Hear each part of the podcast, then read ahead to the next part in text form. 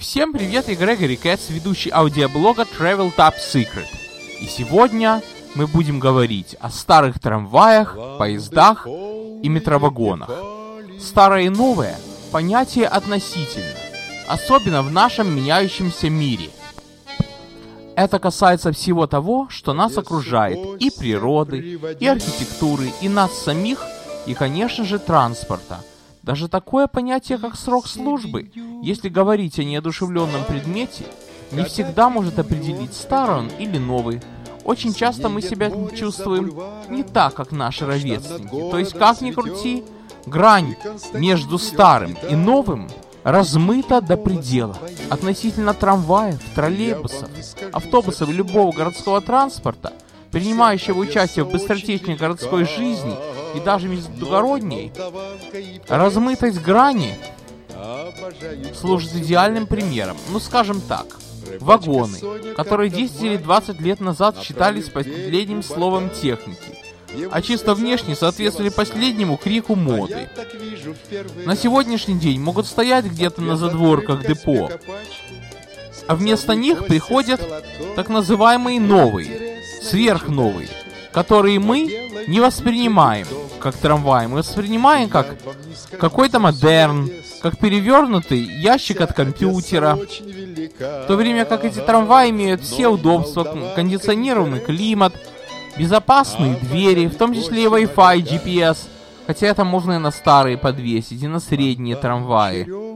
И кто-то говорит, вот 15 лет назад были трамваи, а теперь модерн какой-то, а не трамваи. Учитывая то, что мое детство выпало на 80-е годы, а родился и вырос в Одессе на Молдаванке, мои графические определения старых и новых трамваев сложились очень четко. Новые — это малошумящие, чешские Татры Т3 и все, что поновее — с плавным ходом, ни одного пневматического звука, хоть там была полностью электромеханика. А старый — это КТМ КТП-2 с пневмозвуками, с дребезжащим в ритм песни шаланды полный кефали компрессором и так далее. В году эдак 85-м старые трамваи начали исчезать с улиц Одессы, и с той линии, которая под моим балконом проходила почти что появлялось как можно больше Татр. А на сегодняшний день Татры уже считаются старыми трамваями, скажем так, ребятами, которые родились, скажем, 15 лет после меня, 20 лет. Короче, какое для меня аудиовизуальное восприятие старого трамвая? По-детски. Грохочущая коробка на колесах. Только съем бугельный. Кабина скорее напоминает усталое и грозное выражение лица. Одна фара, а не две. Постоянные выпуски воздуха из пневмосистемы обязательны и громкие, как усталые вздохи. Скрипы на поворотах и, конечно же, ритмический звук компрессора. Как я уже сказал, на КТМ КТП-2 они словно отбивали ритм песни «Шаланды, полные кефали», знакомой всем одесситам. Визуальное восприятие нового трамвая совсем другое. Нежный, словно женский голос, звук хода торможения. Единственное, что если ход быстрый, то голос немного раздраженный. Кабина изящная, словно женское лицо, но предупреждающее об опасности. Кстати, 90% в мое время вагоновожатых были женщины. Пневмозвуки на Татрах отсутствуют, а если даже есть на других новых трамваях, то куда меньше, чем на старых трамваях. Так а съем пантографом со всеми его модификациями. Если говорить о сегодняшней Одессе, то Татры моего детства в чистом виде уже можно назвать старыми трамваями. Хотя их модернизируют, а те трамваи, которые я в своем детстве называл старыми, скажем так, они аутентичные.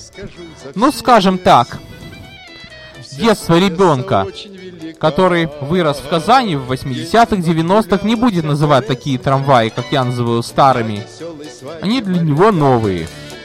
И в моей жизни, когда я попадал, например, в Ленинград, то их трамвай ЛМ-68, к примеру, ровесники одесских татр, конечно, старыми не казались, но они казались средними, потому что там тоже сплошной грохот, сплошная пневматика и специфический звук мотора. Но все-таки, даже если КТМ, КТП-2 сравнивать с ними, с ленинградскими, то совершенно другой звук, более дребезжащий. А если сравнивать КТМ, КТП-2 с Татрами, то отличаются они примерно тем же, как духовой оркестр от фортепиано со скрипками. Это было мое детство. А дальше пошли поездки на электропоездах. И просто на поездах.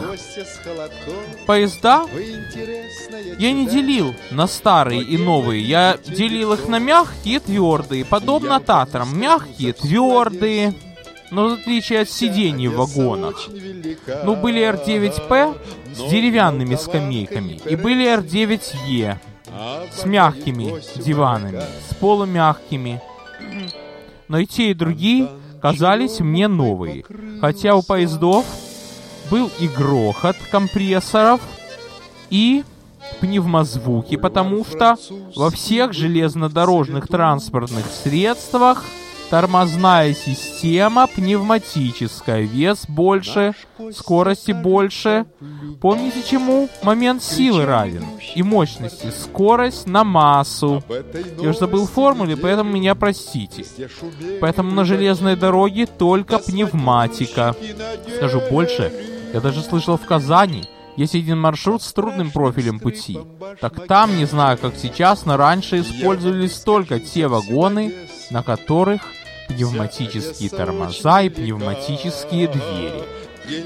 Так что, если трамвай сверху донизу пронизан пневматикой и словно астматик испускает сплошные пневмозвуки, это не значит, что он старый, и не значит, что он больной, как жизнь показывает. В любом случае, поезда, электрички я считал достаточно современными. Но тем не менее, почему-то, это уже чисто мое психологическое восприятие, дизель-поезд D1 венгерского производства, сделанный специально для СССР, я считал старым почему-то. Ну знаете, ребята, во-первых, его окраска красный и желтый, напоминающие трамваи КТМ КТП-2, а не Татры. Более примитивная форма кузова, круглые кабины, старым я считал. А однажды, когда единственный раз проехался, то стены в нем обнаружил зеленые. Лампы в нем, кстати, такие вот круглые, почти как те, что в старых метровагонах Москвы. А, кстати, метро, несмотря на круглые плафоны, я считал новым видом транспорта. Но все-таки в тех вагонах, что поновее, помните мои рассказы про Москву? Лампы люминесцентные, и плафоны не круглые. А в D1 плафоны круглые. Кстати, в тех D1, которые работали близ Москвы, их заменяли лампами из метро. Поэтому D1 Несмотря на то, что он более скоростной, и в Одесской области, до того, как его заменили электричками, там при соединении участка котов с Краздельным, а по другим направлениям пустили просто поезда с тепловозами, дизель-поезда ходили на более дальние расстояния, чем электрички, они более экспрессы были, более дорогие билеты, более продвинутые, скажем. Почему-то мне ассоциировались они со старыми трамваями электрички с новыми. Странно. Я же вам не рассказал самое главное. У нас в Одессе был и сейчас есть трамвай 19 маршрута с 1989 года. По его одной единственной колье, там с разъездами и с кольцами, ходят обыкновенные Татры Т-3.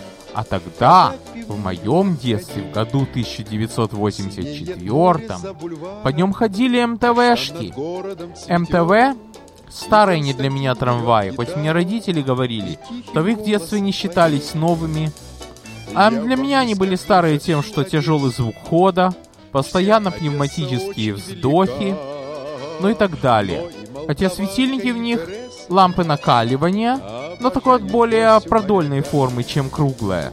И вот, я как сегодня помню, 4 августа 1984 года мы с родителями решили проехаться на 411 батарею. На мемориал 411 батареи. Это одесситы знают это место.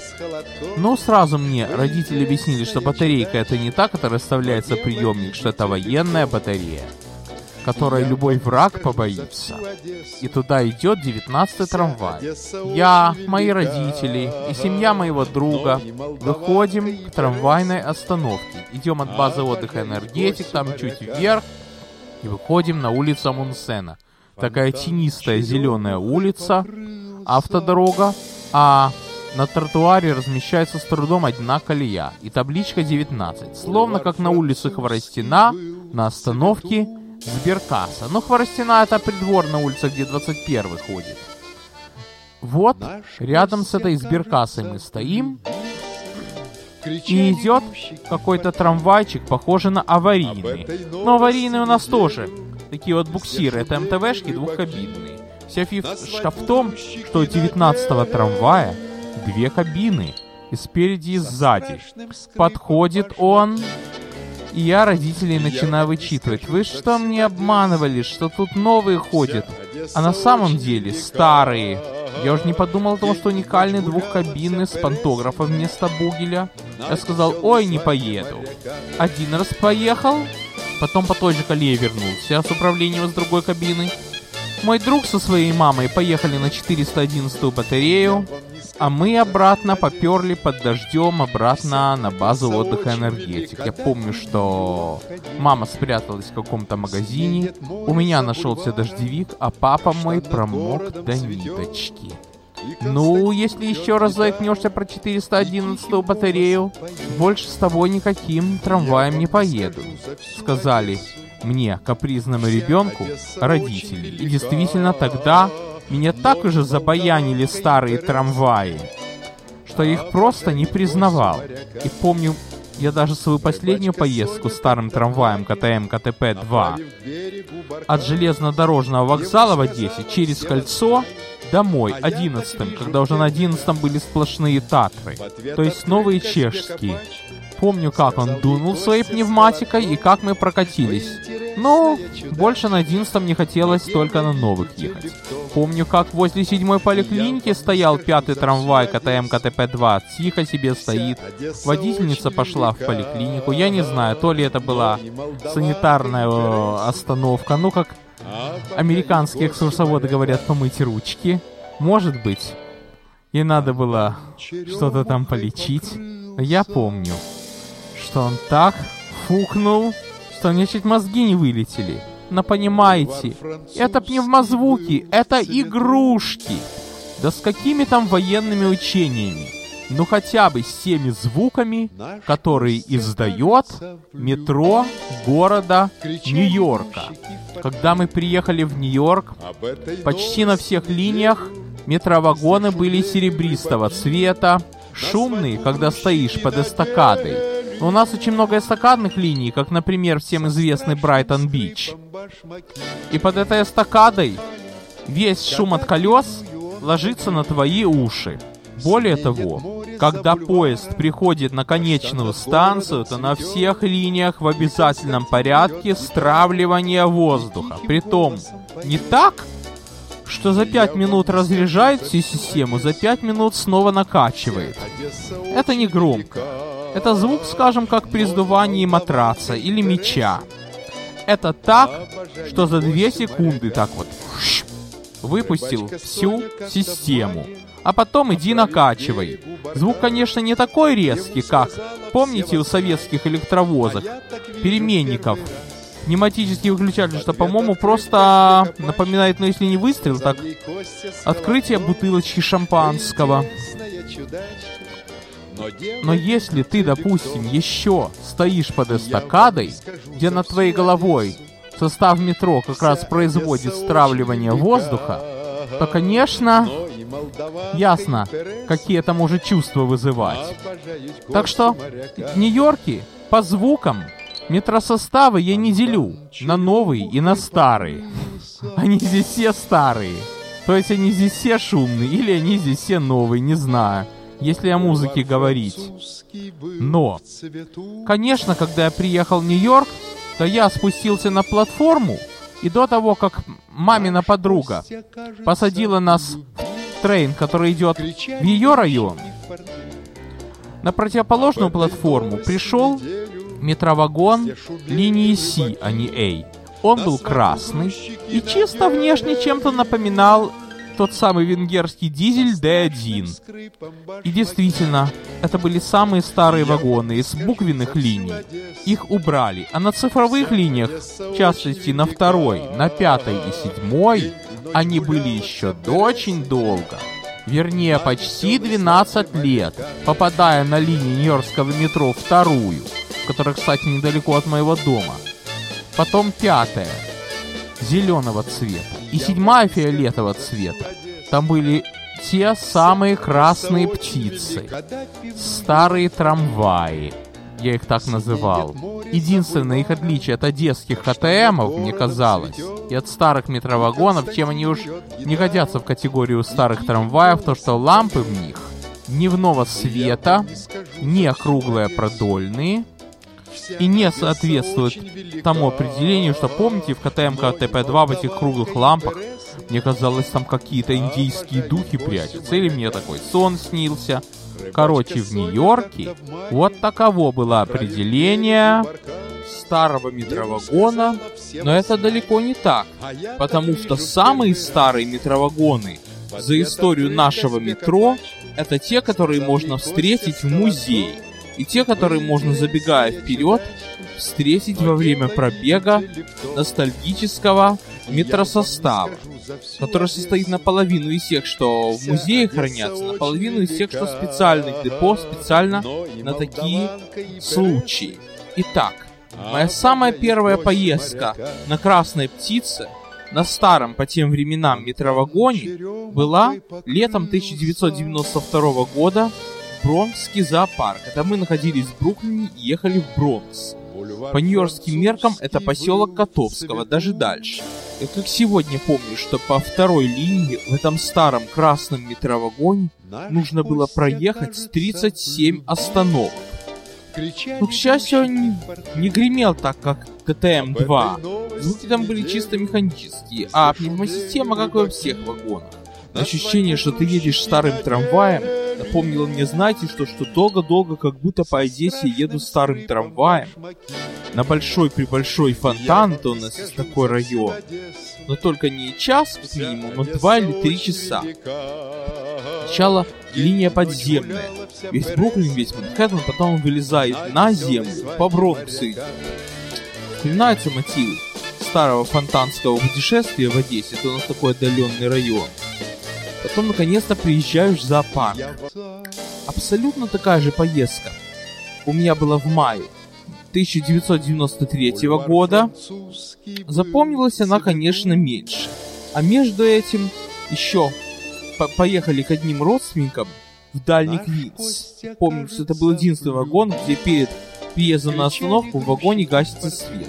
Там была другая модификация, то была седьмая, а в зоопарк вторая. Еще мне очень запомнилось посещение транспортного музея города Нью-Йорка. Первый раз я там был 31 января 93 года. Тогда еще совсем был школьником. Полгода мечтал о посещении этого музея. Там в каком-то телефонном справочнике прочитал, что есть такой. Думали, что там гораздо больше, а на самом деле там всего два этажа. Вернее, это такая вот станция в нашем метро, которое уже не используется. И там стоят старинные составы. Ну и музейные экспонаты, там модели, карты и так далее. Там очень много чего интересного, о чем мы поговорим в следующем выпуске. На сегодня все. С вами был Грегори Кэтс.